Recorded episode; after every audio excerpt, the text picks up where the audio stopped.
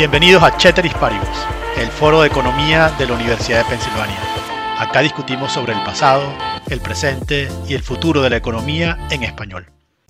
Hoy tenemos el placer de tener con nosotros a un gran amigo, Javier Mejía, profesor de la Universidad de Stanford, con quien hablaremos de su más reciente trabajo, Constitutions, Constitutions and Order, A Theory and Evidence from Colombia and the United States, junto a James Robinson, nada más y nada menos, Leopoldo Ferguson y Santiago Torres. Bienvenido, Javier. Hola Ángel, ¿cómo estás? Estoy muy contento de estar con, con vos aquí. Javier, eh, bueno, tu trabajo me parece que baja uno de los temas más profundos y complejos de, de, Colombia, también de América Latina, pero vamos a hablar de Colombia y creo que se puede extrapolar a, a otros países de la región, sin duda alguna, pero hoy vamos a hablar de Colombia, ¿no? Y básicamente, y mira que leí el trabajo por menos dos veces para tratar de no equivocarme en lo que íbamos a hablar hoy, ¿no? A mediados del siglo XX, básicamente lo que ustedes sostienen es que Colombia decidió no resolver las desigualdades sociales y pagar por ello un costo muy alto, que ha sido pues interminables guerras civiles, eh, violencia, y, y, en otras palabras, ¿no? que Colombia o que las instituciones colombianas por diseño han sido tolerantes con la violencia. Y esto pues con tal o como consecuencia de no desarrollar eh, lo que se conoce actualmente como capacidades estatales. Uso un contrafactual, es decir, un ejemplo contrario o distinto, más o menos en la misma época, que es lo que ocurrió en Filadelfia a finales del siglo XVIII, con la constitución de Estados Unidos que decidió, eh, sin duda alguna, erradicar cualquier tipo de violencia, creando el Leviatán o el Estado, en parte bastante influido por lo que ellos habían visto en la guerra, habían vivido, tener experiencia de la guerra civil inglesa eh, con el Leviatán de Hobbes, que básicamente se escribe en esa época. Entonces, para hablar de la capacidad estatales, creación del Estado, desigualdades, violencia en Colombia, empecemos con un poco de contexto. ¿Qué fue la Convención de Río Negro en Medellín, en Colombia, a mediados del siglo 19.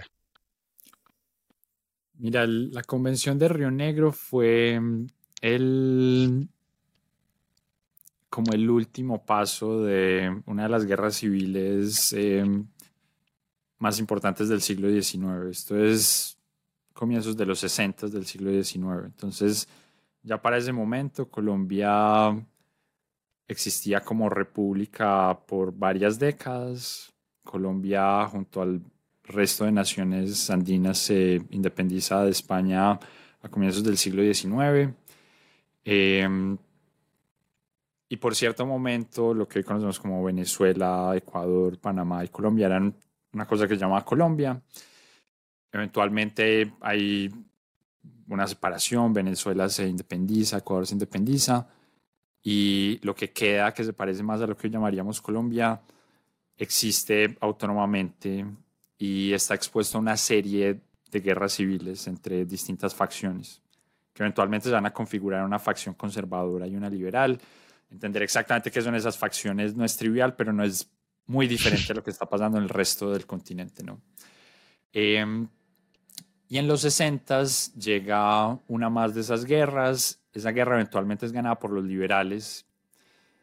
Y es, por cierto, la única guerra que los subversivos le ganan al Estado. ¿no? Había un gobierno conservador y los rebeldes que eran liberales eh, derrocan a ese Estado, a ese, gobierno conservador.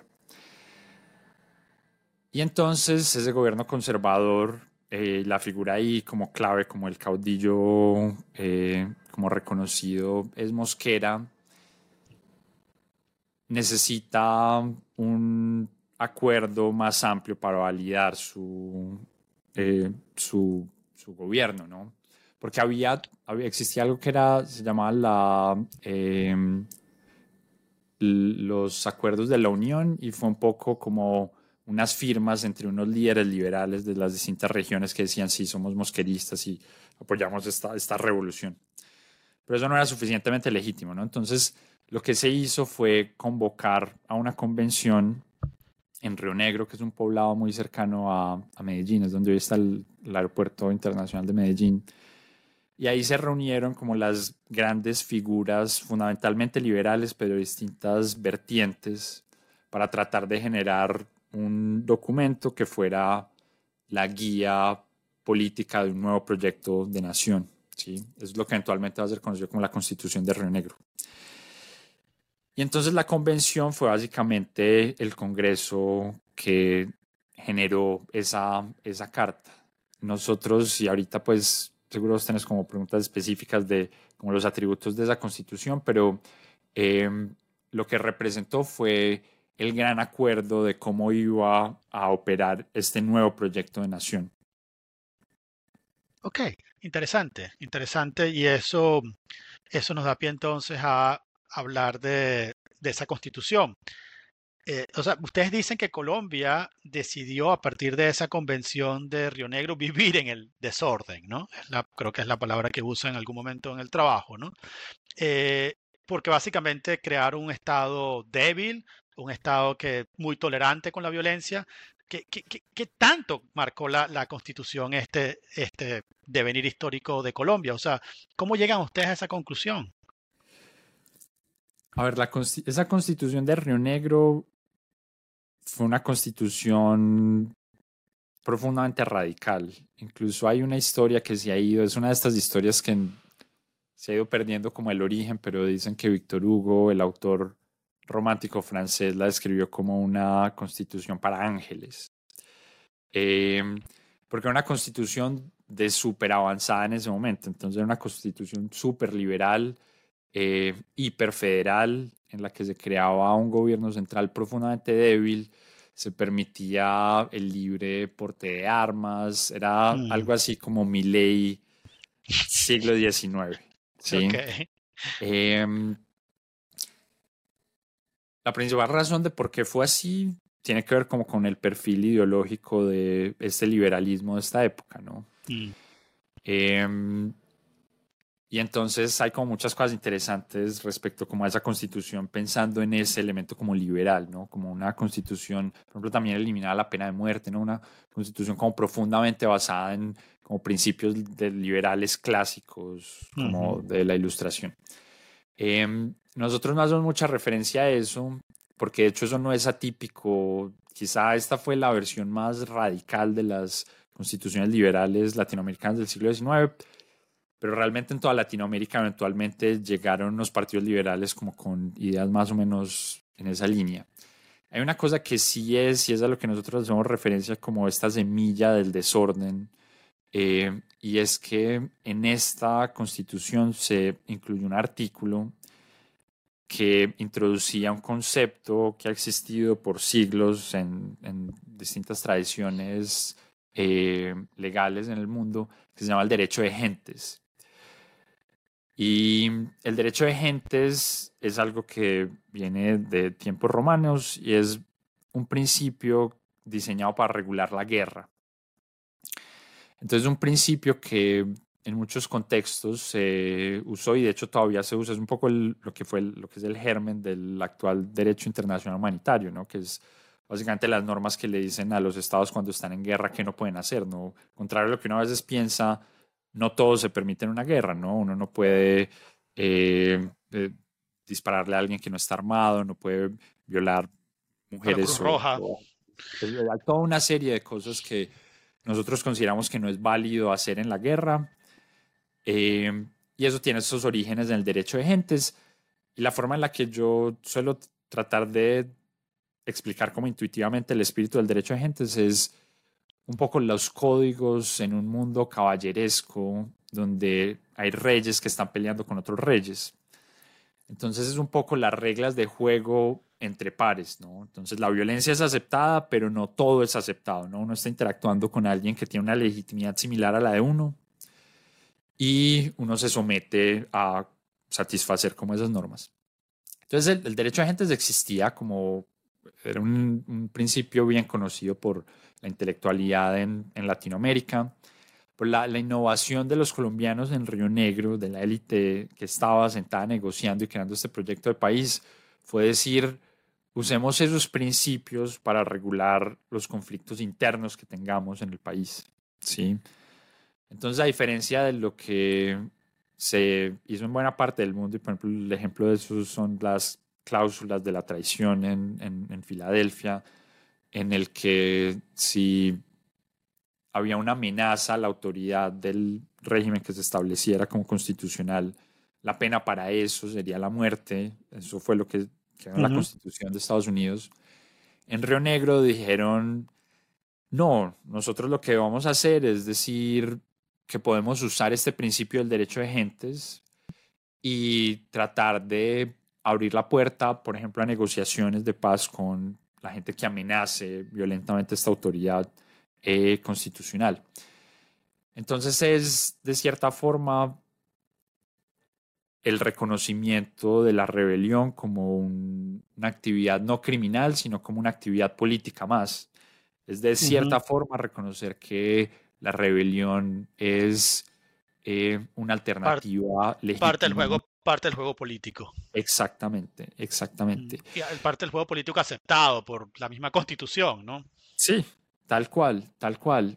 Eh, entonces, no, lo que nosotros vemos en el paper es argumentar por qué esa fue la decisión y pues te voy a anticipar que no es porque fueran ignorantes o, o, brutos o malintencionados, sino porque era óptimo en ese contexto.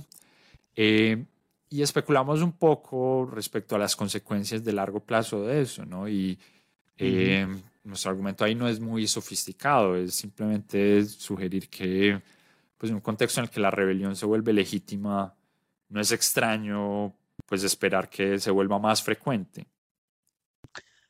Ahora, eh, para que los que nos están escuchando, ¿no? Eh, detrás de esto lo que tú desarrollas es un modelo de teoría de juegos que no vamos a resolver acá ni vamos a explicar, sino solo sus, sus, las conclusiones, ¿no? Pero en ese juego, eh, al tú tener en el equilibrio, como se soluciona el juego, eh, al, al, tener costos ¿no? de la represión ser tan bajos, es decir, el costo de rebelarse básicamente tiene un costo muy bajo, no hay castigo. la otra parte de la ecuación es que tampoco hay mucha redistribución o las capacidades estatales tampoco son tan, tan importantes, ¿no? Para que en ese equilibrio. Entonces, bueno, un poco para explicar eh, la, teoría que desarrolla, las conclusiones del juego es cómo se desarrolla ese bajarle el costo de la rebelión a los conservadores en este caso, con el desarrollo de las capacidades estatales, ¿no? Además, un entorno federal, o sea, en el cual no quieres promover un Estado centralizado. O sea, cómo interactúa la rebelión, las capacidades estatales en ese contexto de la Constitución de Río Negro. Sí, mira, la, lógica que nosotros tratamos de articular en el modelo es, es la siguiente. Es un contexto en el que hay distintas facciones políticas. La forma sencilla de pensar eso es volver a esta idea de unos conservadores y unos liberales. Y ninguno de ellos tiene la capacidad práctica o militar o logística para controlar como todo el territorio y decir yo voy a hacer mi nación yo solo, ¿sí? Em, entonces, de cierta forma, la construcción de la nación, del proyecto nacional, exige que cada facción invite a la otra. Sí. Mm. Porque tampoco puede, de nuevo, como oprimirla por completo, ¿no? Como subyugarla o desaparecerla. ¿sí? Entonces, eso de entrada define cierto nivel de interdependencia entre actores que potencialmente uno siempre ve como eh, competidores. ¿sí?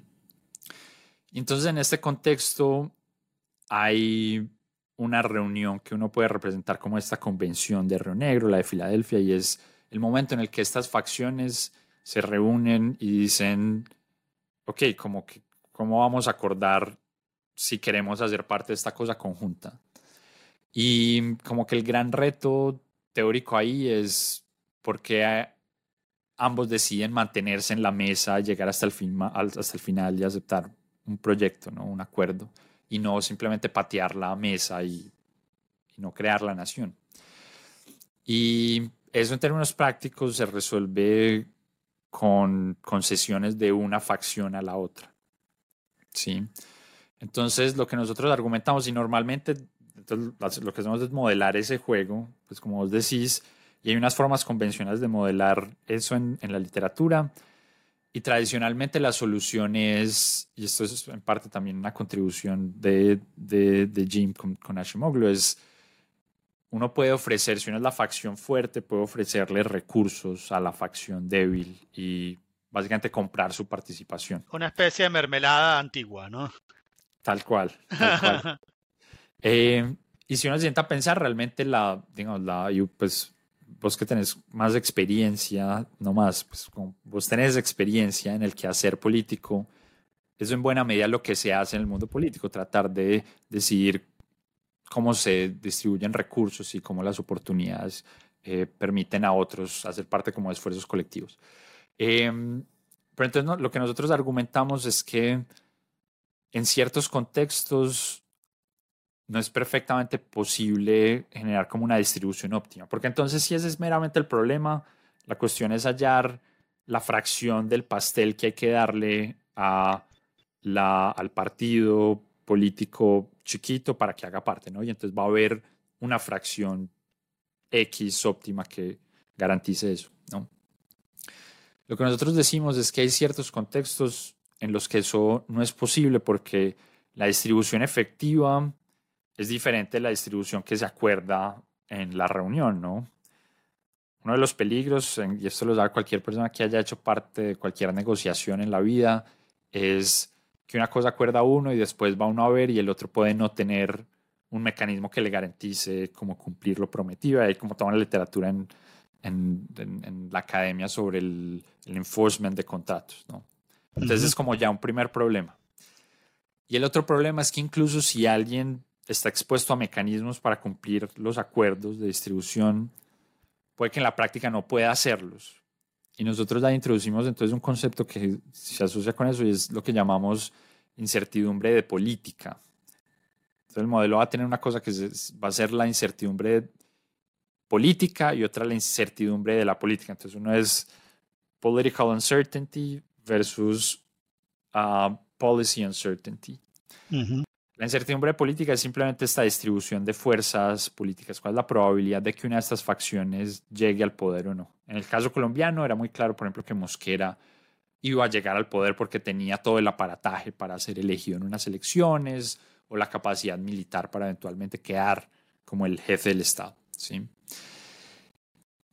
El policy uncertainty, esta incertidumbre de política, tiene que ver con una vez hay alguien en el gobierno que tan capaz es de distribuir recursos exactamente como se había comprometido a hacer una vez llegó al acuerdo en la Constitución.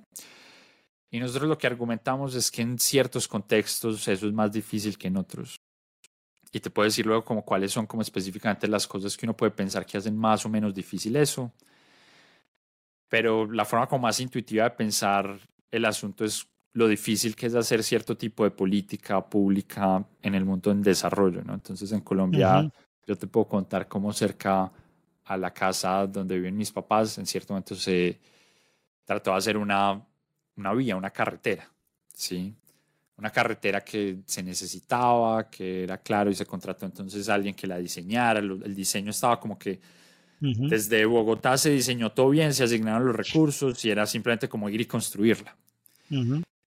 Pero ir y construirla fue mucho más difícil, ¿no? Entonces una vez se fueron a comprar los predios, resulta que había alguien que no quería vender su pedazo de tierra, ¿sí? Y luego se hicieron las vías para que pasaran los peatones, pero los peatones no quisieron pasar por ahí, sino que empezaban a pasar por otro lado.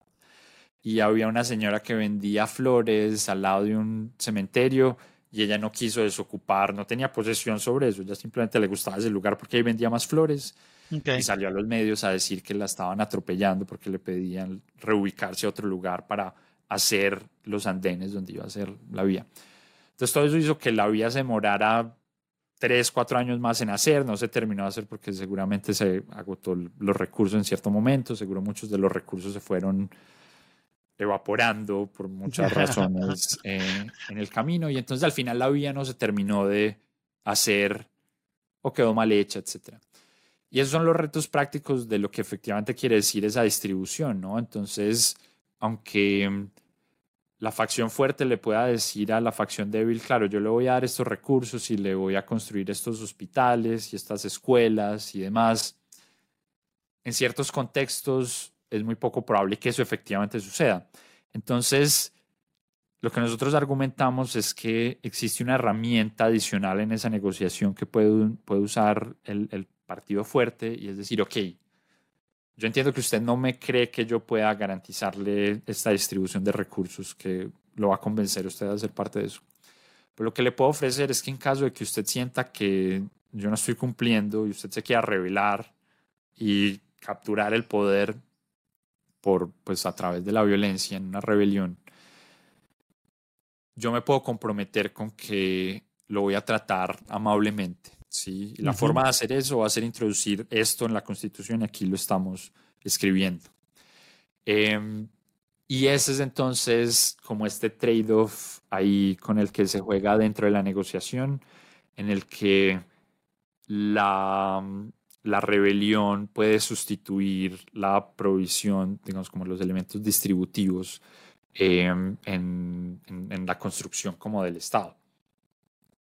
Es decir, pues no, un poco como que la compensación de perder o no estar en el poder no es la transferencia de recursos, sino simplemente que no te voy a castigar y todo queda igual, ¿no? No sé si...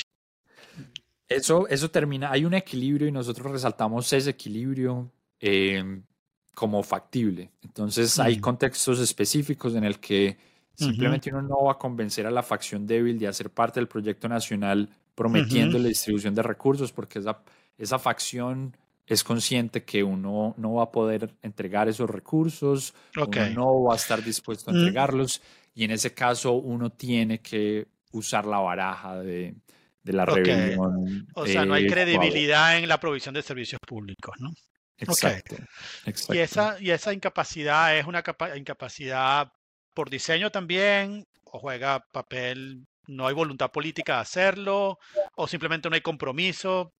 ¿Por qué? O sea... hay, hay, varias cosas, digamos, como que la parte del paper que habla como de la evidencia histórica elabora un poquito en eso, sugiriendo como, digamos, nosotros no tratamos de, este no es un argumento como de que fue primero el huevo, la gallina, estas cosas se retroalimentan, pero en el momento en el que se está negociando, hay, hay elementos que hacen ciertos, eh, a ciertos estados más capaces que otros. Entonces, por ejemplo, en el contexto colombiano en Río Negro comparado con el americano en Filadelfia, nosotros decimos, miren, el colombiano era bastante más difícil creer que la distribución iba a ser factible. Primero porque la constitución de Río Negro, a diferencia de la de Filadelfia, era mucho menos legítima. Entonces, mucha gente sentía que lo que fuera que se estuviera acordando ahí iba a ser mm. menos eh, eh, aplicable de lo que se sentía, en parte porque la mayoría de los conservadores están excluidos, la figura de era importante, entonces es un elemento como la legitimidad del proceso constitucional. Eso fue muy distinto. Eso fue distinto en Filadelfia. En Filadelfia habían intereses, pero todo el mundo llegó y salió creyendo que, en parte porque hubo además un proceso de ratificación de la Constitución y los federalistas se fueron estado por estado convenciendo a cada estado, como a cada constituyente, que había que ratificar ese documento. Eso no pasó, por ejemplo, en Río Negro. Entonces está como esta cosa de la legitimidad. Hay además una cuestión práctica de qué tan capaces, lo que uno llama hoy en día la capacidad estatal, ¿no? Que tiene que ver más con el tamaño del Estado, que también entrenados están los funcionarios, qué tanta presencia tienen en el territorio. Y es claro que en ese momento Colombia tenía muy poco de eso. ¿sí? sí Uno puede ver eso, por ejemplo, en información de recaudo fiscal. En Colombia se recogía para ese momento muy poquitos recursos comparado con el resto de Latinoamérica incluso, y ni que hablar de, de Estados Unidos. Entonces, era claro que había un Estado con muy poquitos recursos para ejecutar lo que fuera. Y finalmente nosotros hablamos de un elemento eh, que es pues algo más difícil de como probar empíricamente, pero es difícil de ignorar si uno conoce como la, la historia de la región, y es la tradición de incumplimiento de las normas. Eh, entonces, y esto pues no tiene como el ánimo de pues como alimentar narrativas como diferencias culturales y culturas mejores que otras, pero en, la tradición hispana, desde tiempos coloniales, existe, por ejemplo, esta noción de lo obedezco pero no cumplo, ¿no? Una idea de que las normas existen, pero son un poco más guías inspiracionales que como normas efectivas. Y eso parece ser distinto al contexto americano específicamente. Em, y hay evidencia de cuán difícil, por ejemplo, en tiempos coloniales era eso y la corona hispana se quejaba de eso mismo, ¿no? Entonces hay gente que dice es muy difícil, específicamente en el caso de la Nueva Granada, lo que eventualmente sería Colombia, eh, los visitadores de la corona dicen, es muy difícil aquí hacer las cosas porque la gente no, simplemente no, marcha. Entonces, no cumple. Sí, todo eso en conjunto sentimos que hace claro que habían razones para que los jugadores políticos en Colombia sintieran que iba a ser poco probable que quien fuera que quedara en el poder fuera a cumplir sus compromisos distributivos. Mm. Tú sabes que cuando Jim Robinson en una clase hablando de Colombia decía, los colombianos siempre le echan la culpa a la geografía, ¿no? este, y él dice, no es la geografía, aunque él ha escrito mucho de la importancia de la geografía y las instituciones, ¿no? Pero bueno, un poco, este, siempre, digamos, porque a veces la geografía juega un rol, ¿no? O sea, en, ese, en esa eh, dificultad de Colombia para proveer servicios desde el Estado centralizado, eso ha hecho que la federación sea más plausible, más sencilla, es difícil comunicarse. Digamos, en esas dificultades para crear el Estado o la facultad, las capacidades estatales, em, ¿qué tanto rol juega la, la geografía? Yo creo que mucho, yo creo que mucho. Yo, pues, y no creo que como que Jim lo ignore, aunque en cierto momento, pues ciertamente estuvo, hubo todo un debate respecto a qué tan importantes eran las instituciones versus la geografía como determinante profundo del desarrollo económico. Yo siento pues que esa discusión que un poco atrás como para todos involucrados como en, en, la, en, ella. Em, pero entonces nosotros creemos que en parte eso es una de las cosas que alimenta esta dificultad para proveer bienes capazmente, incluso para tributar, ¿no? Una de las razones mm. por las cuales tributar en, en, Colombia ha sido tradicionalmente muy difícil, en particular en el siglo XIX, ha tenido que ver con eso, ¿no? Hay cosas adicionales que tienen que ver con pues, dilemas y equilibrios políticos y, etcétera.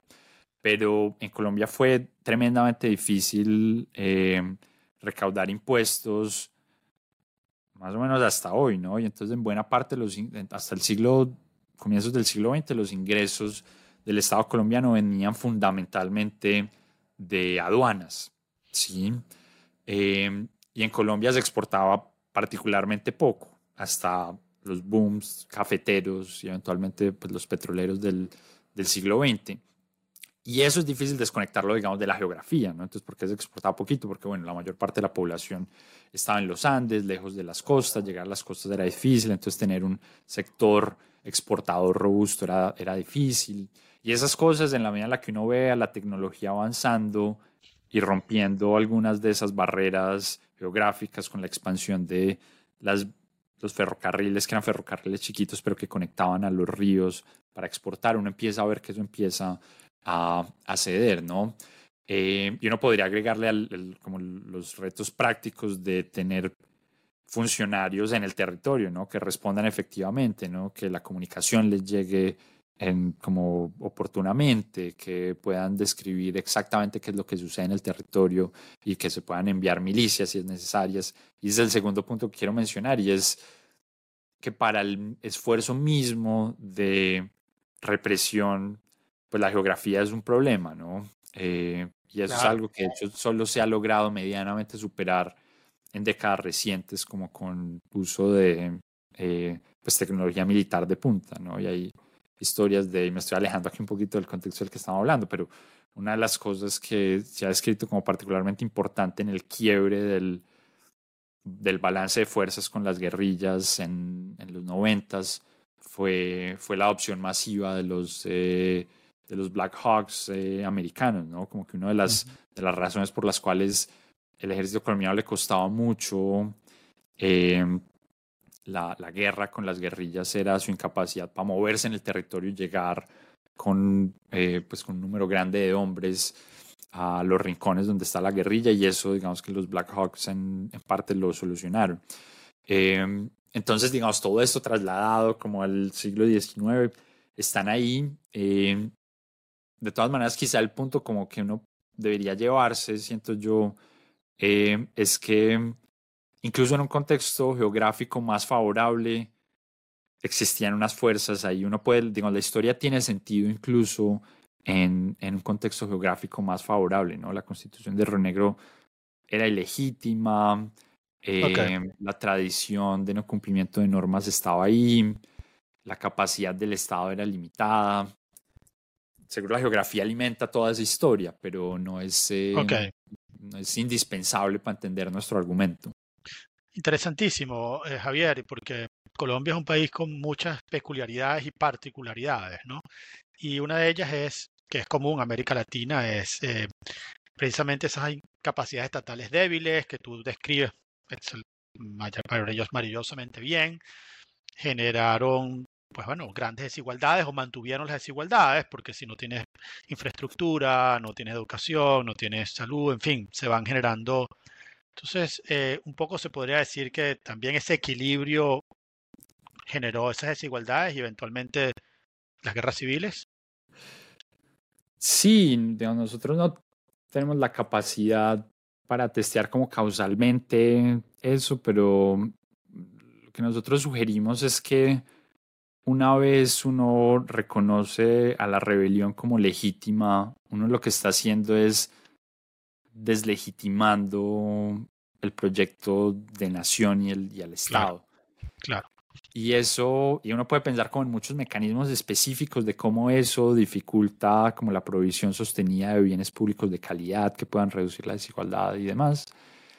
Pero yo creo que meramente, como por razones simbólicas, eso ya contribuye a un contexto más volátil políticamente, ¿sí? Em, que entonces alimenta la la, la, incapacidad del Estado mismo, ¿no? Entonces uno piensa en pagar impuestos, y esto lo he sentido yo personalmente, ¿no? Como cuando uno va a pagar impuestos en Colombia, a uno le da como mal genio, ¿no? Como porque, es decir, como porque... Pues creo que en todos lados, ah, creo que en todos, pero pues, bueno. Pues, sí, sí, digamos, yo también pago impuestos en, por ejemplo, en Estados Unidos y pues no, no es que lo haga como placentero menos y claro, uno ve, después, si uno se sienta filosofar es como, bueno, que esta plata también se está usando para hacer cosas con las que uno no está de acuerdo en otras partes del mundo, pero digamos como que la, la percepción de que el Estado es legítimo es un elemento como esencial en la tributación, ¿sí? Em, y en general como en la como complacencia con el funcionamiento como del, del, del, Estado. Em, pero en el caso colombiano quizá más estructuralmente, eso ha permitido que la violencia política sea tan persistente. Entonces yo escribí hace poco una columna de prensa hablando algo al respecto y es como en Colombia somos de cierta forma expertos en procesos de paz, ¿no? Entonces hoy se habla de un, algo que el presidente llama la paz total, que es un acuerdo fundamentalmente con el ELN, pero que espera hacerse con, como con todas las facciones como la violencia del país, muchas de ellas incluso ni siquiera como de un, perfil como político claro, sino que parecen ser más bandas de criminales, pero digamos, parte del, y entonces aquí estoy creo que siendo un poquito desordenado, pero hay una cosa, una de las cosas interesantes de esta idea del derecho de gentes es que borra esas distinciones, ¿no? ¿Quién es un criminal y quién es un contendor político? Sí. Y es un poco, ¿no? Sí, es un poco la, la filosofía entonces de este tipo de intervenciones. Y entonces eso se vende un poco como la solución a la violencia en el país, pero hace unos años hubo otro acuerdo de paz, ¿no? Pues muy celebrado, con un acuerdo en La Habana entre las FARC, un grupo específico, y el gobierno colombiano por eso fundamentalmente le dieron un premio Nobel a Juan Manuel Santos. Pero antes de eso hubo acuerdos con otras facciones de otros grupos, ¿no? Entonces las autodefensas se desmovilizaron con los acuerdos durante el gobierno Uribe. Antes de eso hubo otros acuerdos fallidos con las FARC en los noventas. Antes de eso hubo acuerdos con el EPL, con el M19, con las FARC mismas en los ochentas. y uno sigue pensando en ese tipo de cosas y uno se va más o menos hasta Río Negro, ¿no? Entonces, lo que nosotros tratamos de sugerir es esta eh, como complacencia con la rebelión, es un elemento que se fue permeando y echando raíz en, en, en el país y hoy en día, y nosotros mostramos evidencia, por ejemplo, las discusiones del Código Penal de 1980, que fue el Código Penal que operaba hasta hace unos pocos años. Básicamente dice cuáles son las penas por los distintos crímenes, ¿no? Eso es un código penal. Y en la discusión de ese código se habló de esto, ¿no? Cómo tenemos que tratar la rebelión. Y estos eran juristas, gente, no, eran políticos, no eran profesores académicos, no eran activistas de izquierda, era gente, si algo, pues bastante como conservadora, si uno quisiera. Y muchos de ellos defendían la idea de que la rebelión era una especie de derecho, ¿no? Que ante un, un gobierno ilegítimo el pueblo debía tener algo así como un derecho a eh, alzarse en armas y, y, derrocarlo, ¿no? Y eso se alimenta de otras tradiciones intelectuales, el, derecho a la rebelión de Locke y no sé qué, que no es exactamente este derecho de gente del que hablamos. Em, pero está alimentado por esa, esa narrativa de legitimidad del Estado y de eh, aceptación de la rebelión que tiene su sus orígenes atrás en, en, el siglo XIX. Entonces, como para responder brevemente a la pregunta muy difícil que vos me estás haciendo, es difícil saber exactamente cuáles son como las consecuencias de largo plazo de esa decisión pero a uno se le pueden ocurrir infinidad de mecanismos que razonablemente lo llevan a pensar que eso propició en Colombia la, la violencia política y limitó la capacidad del, del, Estado para ser una entidad robusta que pudiera regular otros comportamientos y que pudiera, por tanto, entonces tributar más, pues, más tributos y eso le permitiera tener mayor capacidad para proveer bienes y servicios. Entonces sí, yo siento personalmente que, eh, que ahí hay una semilla de muchos de los problemas de largo plazo del, del país. Mm, mm. Sabes que yo estaba viendo el modelo y digo, yo estaba, eh, bueno, ese modelo me pareció mucho de, este, mm, los orígenes de la democracia de, de Acemoglu, o sea, que están esa cantidad de modelos y, y bueno, esto es una variante de, parte de esos modelos, ¿no? La, amenaza de revolución, la concesión por parte de las élites de democratización y, y, bueno, todo esto que, que, que, han estudiado muy bien y por supuesto que ustedes conocen muy bien. Hay una cosa que yo veía y decía, bueno, si los costos del rebelión son casi cero, o son bastante, creo que era por dos años de cárcel y si, si, te, si te rebelabas en armas y si te ibas a otro estado, pues si no te quedabas ahí tranquilo no pasaba nada, o sea, lo cual es muy sencillo pasar de un estado a otro. O sea, básicamente los costos de rebelión son casi cero, ¿no? Eh, Claro, pero si los costos de rebelión son casi cero, ¿por qué no porque no hubo una revolución o no una gran revolución? Digamos que, en mi entender, no ha habido una gran revolución en Colombia, digamos, como la mexicana o como la cubana, por no decir la venezolana. No ha habido un, ese choque, siempre has tenido como las élites liberales, conservadoras, pero que más o menos se entienden, un amigo colombiano me decía, los, conservadores van a misa a las 10, los liberales a las 12, y más o menos son las mismas, se conocen todos, ¿no? Pero no ha habido una disrupción absoluta, ¿no? Eh, eh, tal vez no hay respuesta, pero se pasearon por esa posibilidad, o sea, el modelo, si hay, ¿por qué no, eh, si tanta violencia, por qué no hay una gran revolución? Es, es una muy buena pregunta. Lo que yo creo que tendría para decirte es que mm, esos son los costos que le impone el Estado a los rebeldes. ¿sí? Sin embargo, los costos efectivos de rebelarse posiblemente sean distintos. ¿sí? Mm. Eh, y las probabilidades de éxito específicamente eh, son como un elemento que no hace parte como de, de esa reflexión. Entonces, em, algo que fue muy difícil si uno se sienta, por ejemplo, a comparar la, por ejemplo, no sé, la Revolución Mexicana, eh, incluso la cubana misma, es que como la posibilidad de movilizar ejércitos grandes era mucho más alta, ¿no? Y aquí volvemos incluso a tu motivación como, como tu interés por la geografía. En Colombia es bastante difícil eso y de hecho eso nunca, digamos, por ejemplo la historia que conocemos como precolombina, nunca nos habló de un gran imperio, ¿sí? a diferencia de lo que pasó en, bueno, arriba y abajo del continente. ¿no? México, eh, entonces, digamos, eso ya le sugiere uno, es, ¿no? luego el periodo colonial, pues la dominación efectiva como militar de la corona española era muy limitada, digamos, básicamente controlaban las costas eh, y, digamos, los poblados eh, en, en, los Andes y pues claramente ayudados pues por el despoblamiento pues casi que absoluto que generó pues las enfermedades. Eh, quizá la única como acción militar exitosa a nivel como de, como de toda la nación fue la, la guerra de independencia, digamos. Y digamos, ahí uno, hay como preguntas interesantes de eso, bajo qué condiciones sucede, pero uno lo que está es enfrentando el, pues un imperio tremendamente débil en esa coyuntura como muy específica, ¿no?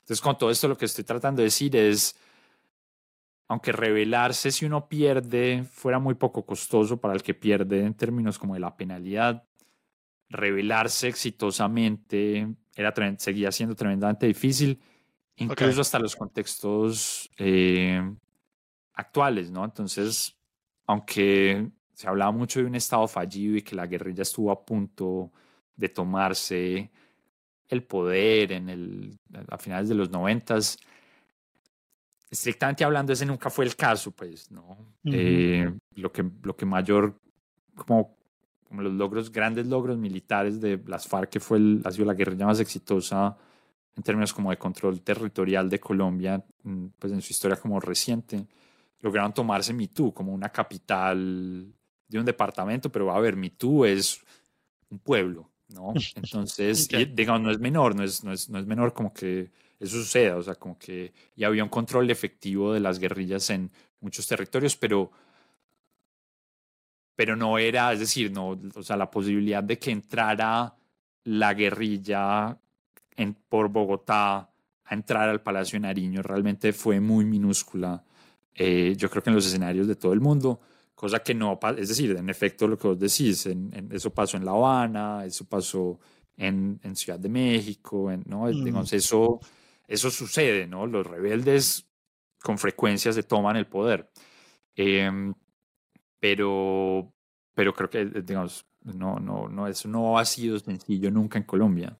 Sí, y entonces, claro, eso, eso, yo no quiero quedarnos en la geografía, pero en cierta manera eh, la amenaza de revolución no es tan creíble cuando tienes esas condiciones, ¿no? Y eso hace pues que la democratización o las capacidades estatales y la provisión de servicios públicos no sea una amenaza tan fuerte como puede ser en otros contextos, ¿no? Ahora, perdón. No, puedo, es decir, pues puedo reaccionar si querés como a lo que decís y creo que tiene que ver con, digamos, el problema que enfrenta el que está como el grupo fuerte que quiere negociar la constitución no es exactamente que lo derroquen, sino que necesita la otra facción como parte del proyecto político, ¿no? Mm. Entonces, em, incluso si, si este grupo no es capaz de entrar, digamos, a Bogotá y sacarlo uno de la oficina, em, puede ser suficientemente fuerte para controlar una parte del territorio que uno considera como esencial dentro del proyecto, ¿no?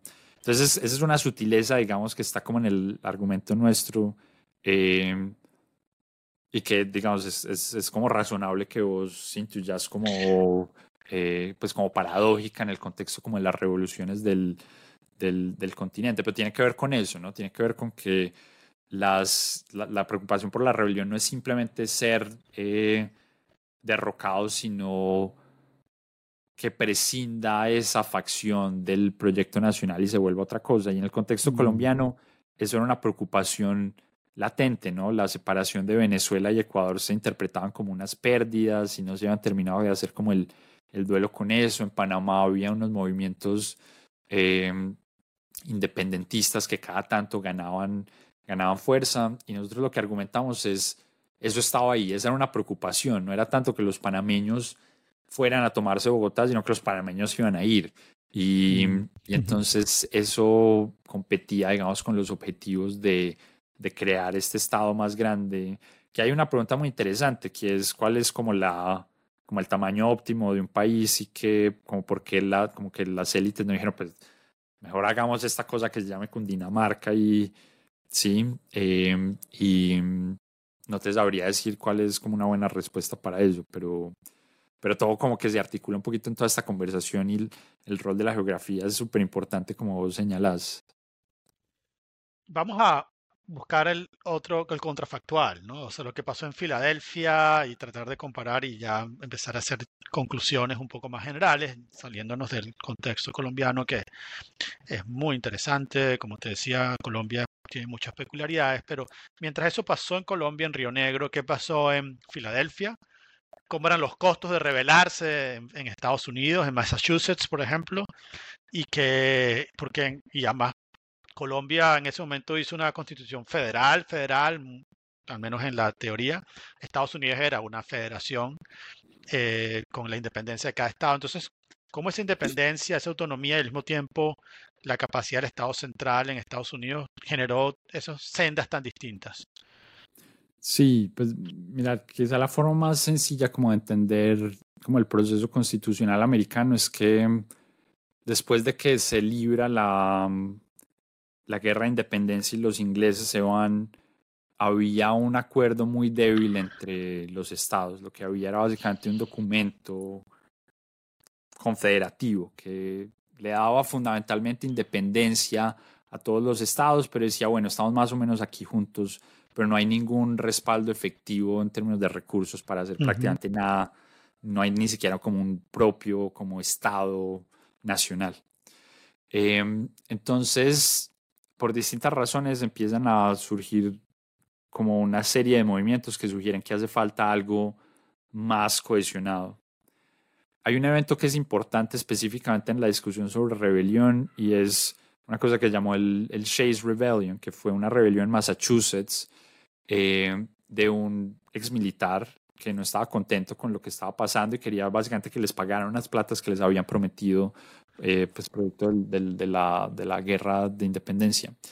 Y fue una rebelión que expuso a la Confederación al, a la conciencia que no tenían un ejército para combatir esto, ¿no? Entonces le tocó a las milicias de Massachusetts un poco como reunir palos y hachas, y exagerando un poco, pero con eso lograron como reprimir eh, esa rebelión, que bueno, por cierto, tampoco tenía como unos objetivos como mucho mayores, ¿no? No quería crear un nuevo Estado, nada, pero aún así era una eh, amenaza armada em, al régimen como constitucional se quería. Entonces eso motiva la, a la Convención de Filadelfia. En la Convención de Filadelfia, tal como, y esto es parte de lo que siento que es interesante en nuestro argumento, y es que no es como que llegaran, tuvieran conversaciones muy distintas en Filadelfia o en Colombia, ¿no? el, problema práctico era un poco el mismo, ¿no? Uno tiene distintas regiones, hay distintas preferencias, cada región tiene su, su poder y sus recursos, hay ciertas ganancias de un proyecto nacional y quizá todo el mundo está de acuerdo con que todos juntos van a estar mejor, pero las condiciones específicas de cómo sucede eso no son, no son triviales. Entonces muchas de las conversaciones que sucedían en Filadelfia sucedieron en Colombia, pero cuando se habló específicamente de cómo tratar a la rebelión, la posición que terminó siendo dominante, que la defendía sobre todo el grupo de lo que se llaman los federalistas, que era Hamilton eh, fundamentalmente y, y, Madison y, y Washington como por los laditos, era eh, no, como que se necesita cero tolerancia a esto, ¿no? Hay una, eso es un, peligro para el proyecto de nación y la única forma efectiva de, de, mitigarlo es con penalidades fuertes, ¿sí? nosotros qué sentimos que hay, y esto pues no es del todo explícito en las discusiones, y aquí leemos, pues tenemos como que leer entre líneas, pero sentimos que a diferencia de Colombia, donde la constitución era, la convención constitucional en Río Negro fue muy poco legítima, en Filadelfia lo fue bastante, y entonces te hablaba como se acordó que había que refrendarla en cada estado.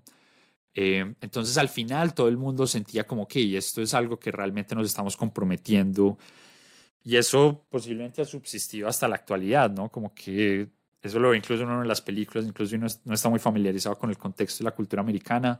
La constitución tiene esta sacralidad que no lo tiene tanto en, en el resto de países latinoamericanos. Entonces, claro. ese era uno de los elementos que a la luz de nuestro modelo decía, claro, el equilibrio de, de penalidades bajas a la rebelión no tenía mucho sentido porque ahí había un gran convencimiento de que la distribución iba a ser factible porque la constitución era legítima.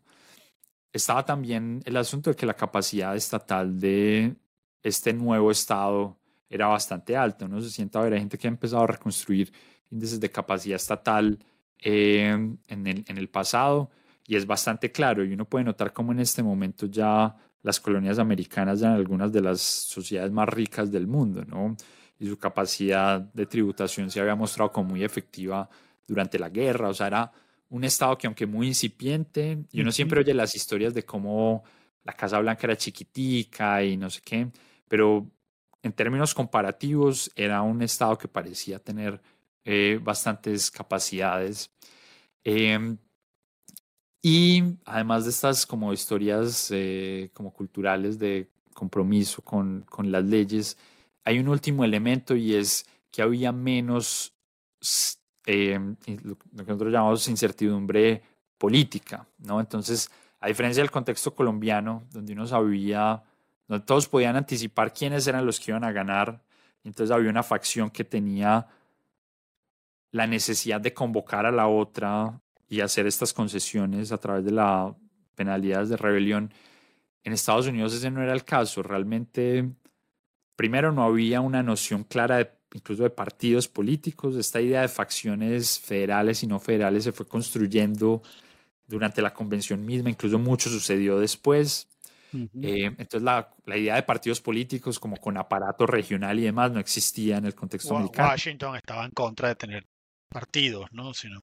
Eh, Tal cual. Y entonces eso lo que hacía era hacer más difícil la idea de pensar, bueno, yo tengo en esta negociación que ofrecer esta zanahoria a alguna otra facción que mm. no va a querer hacer parte porque no era muy claro quién iba a quedar en el poder y quién no.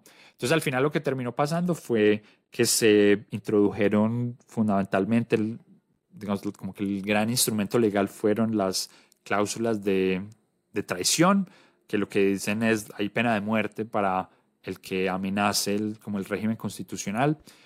Em, y eventualmente, digamos, como que la, ejecución y las prácticas mismas del, del, gobierno como que garantizaron eso.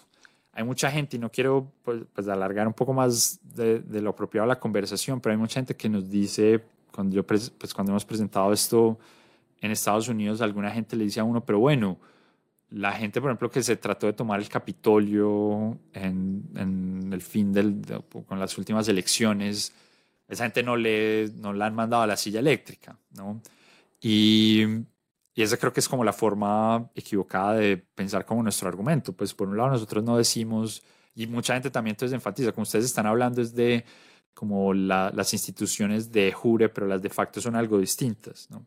Pero lo que nosotros decimos es, mire, esas constituciones escritas son una guía para lo que eventualmente es en la práctica. En la práctica van a suceder distintas cosas, la ley es complicada, hay miles de instrumentos distintos que se pueden utilizar, pero el mismo hecho incluso de la toma del Capitolio es ilustrativo, o sea, a diferencia, eso no fue un, no fue un ejército entrando al Capitolio, fue una, pues un, una, un motín de gente no muy bien preparada y esa misma gente ya está siendo perseguida, ¿no? Eh, no estamos hablando de una guerrilla. Fue una rebelión, claro, claro. Sí. Entonces, eso mismo siento yo que ese episodio mismo creo que ilustra mucho el, como la seriedad de las altas penalidades a, las amenazas constitucionales, que incluso cosas como esas que fueron fundamentalmente simbólicas, aunque pues mucha gente posiblemente va a estar diciendo que no es cierto y no sé qué, pero yo creo que no hubo ningún, en ningún momento como una amenaza real de, de que una, hubo una toma de una facción opuesta a través de medios violentos.